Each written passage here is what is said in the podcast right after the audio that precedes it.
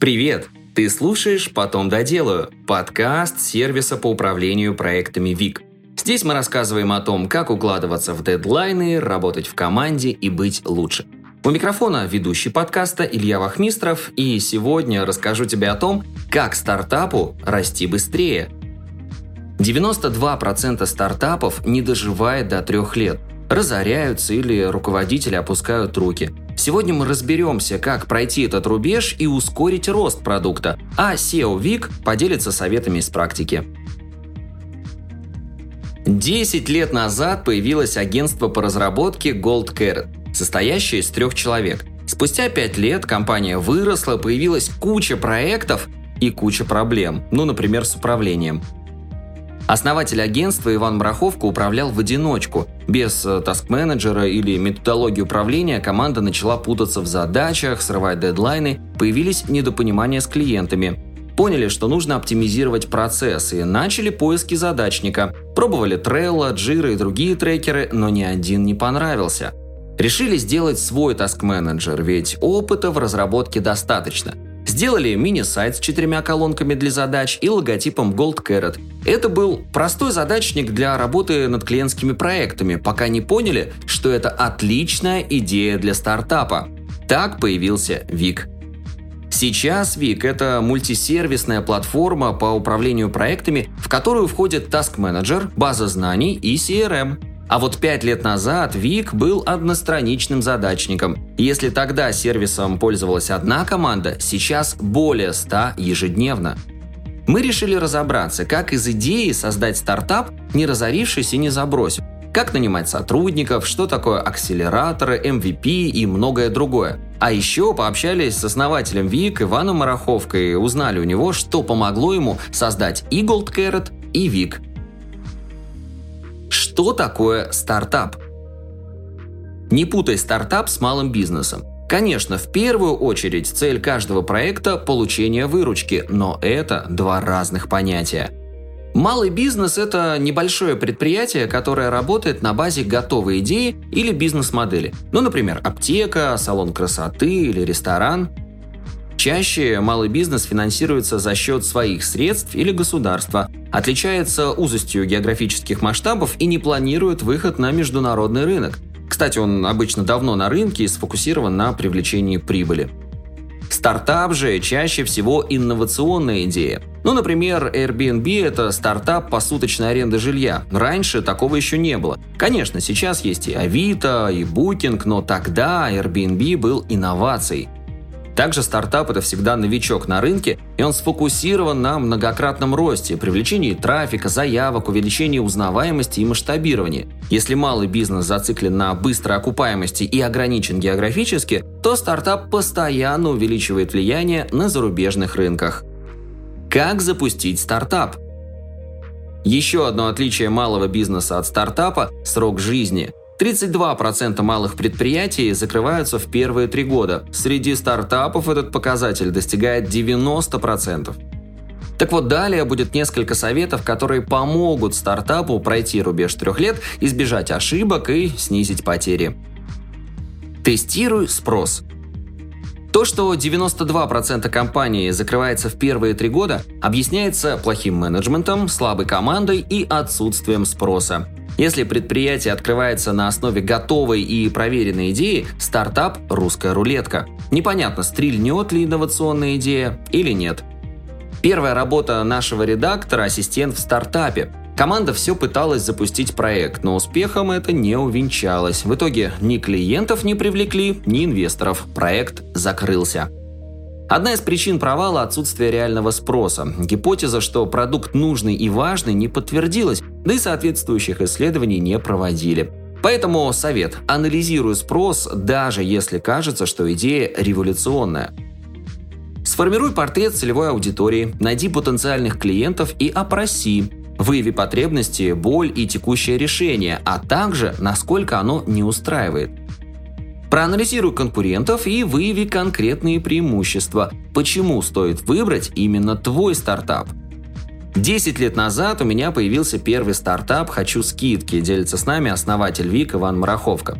Там мы публиковали скидки нашего родного города, Сургута. Стартап прожил год и не окупился. Нашли проблему не сразу, а оказалось все банально. В городе скидками интересовались всего лишь 10% населения. Мы просто не проверили спрос, не провели CastDue и даже не воспользовались WordStat. Если бы я сначала проанализировал спрос, не потратил бы впустую столько средств и времени. Поэтому сначала обязательно анализируй, насколько твое решение необходимо аудитории. SEO Вик, Иван Мараховка. Нанимай проверенных людей – в отличие от бизнеса, у стартапа не так много времени и бюджетов. Не получится размыливать фокус, нужно действовать быстро, формулировать гипотезы и сразу тестировать. Если собрать команду в стартап неудачно, рискуешь разориться на неграмотных специалистах или на текучке. Мы уже рассказывали тебе о том, как нанимать крутых сотрудников в стартап. Если коротко, изучай каждого соискателя, собеседуй и бери тех, кто понимает, что придется работать быстро, без начальства и задач сверху. Если кандидат готов к самостоятельности и может брать ответственность, перерабатывать и заинтересован в результате, он подойдет. Важно найти единомышленника, который готов много работать, развивать проект и поддерживать те же ценности, что и ты. Чтобы понять, насколько сотрудник мне подходит, я создаю тестовые задания и опросники. Важны не только хард-скиллы, но и гибкие навыки. Как раз такие задания помогают выявить не только профессиональные качества, но и поведение в разных ситуациях. Также советую обращать внимание на то, как кандидат умеет концентрироваться над работой. SEO Вик, Иван Мараховка. Управляй процессами и задачами. Перед началом работы над проектом займись планированием. Выдели цели проекта и шаги, нужные для достижения. Например, ты хочешь сделать приложение для знакомств собачников. Твоя цель – создать MVP или минимально жизнеспособный проект. Это значит, что нужно создать дизайн, сайт, написать первые страницы кода в приложении и выпустить его. Тогда продукт считается готовым к использованию, но как демо-версия, которую нужно дорабатывать. В таком случае цель – создание MVP продукта Dog First. Задачи – дизайн, создание логотипа и фирменного стиля, разработка презентаций, создание дизайна сайта, создание дизайна приложения. Разработка – сверстать сайт под десктопные устройства и сделать адаптивную верстку, сверстать приложение на iOS и Android – После того, как распишешь цель, задачи и распределишь ответственным, поставь дедлайны и проследи, чтобы задачи занесли в Task Manager. Иначе что-то начнет теряться, забываться и, как итог, трата времени. А в стартапе это очень опасно. Делегируй задачи. Работа в стартапе подразумевает гибкость. Нет четких процессов, все постоянно меняется. А из-за ограниченного бюджета сотрудники делают все и выходят за грани зоны ответственности. Во-первых, стартаперу это сулит выгорание. Переработки, плохой сон, отсутствие отдыха – все это приводит к стрессу. А во-вторых, из-за этого стартапы чаще закрываются или продаются. Ведь в отличие от малого бизнеса, стартапер не получает быстрой прибыли, а в условиях вечных переработок и выгорания не захочет продолжить работу над проектом. Поэтому, чтобы работать эффективно и не выгорать долго, делегирую операционку и лишь контролирую результат.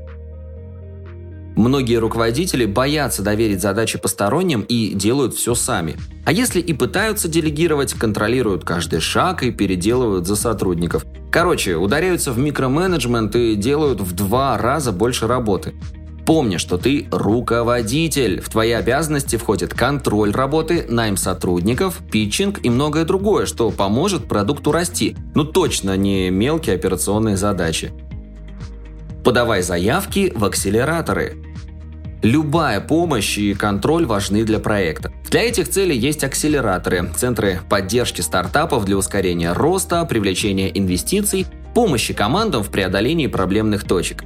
Например, мы в ВИК прошли три акселератора. Два раза в неделю общались с консультантами и бизнес-тренерами, которые помогали обращать внимание на проблемные зоны и ускорять рост.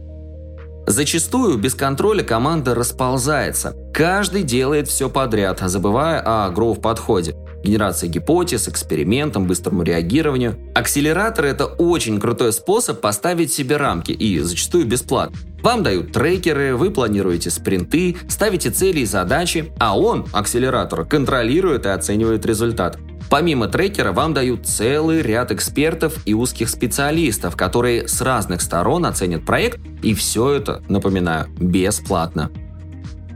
Например, за время участия в акселераторах я успел проконсультироваться с финансовым консультантом, юристом, бизнес-тренером и многими другими. Также акселераторы помогают в нетворкинге, знакомишься с экспертами и другими участниками центра, а те потом могут стать твоими клиентами. SEO Вик Иван Мараховка.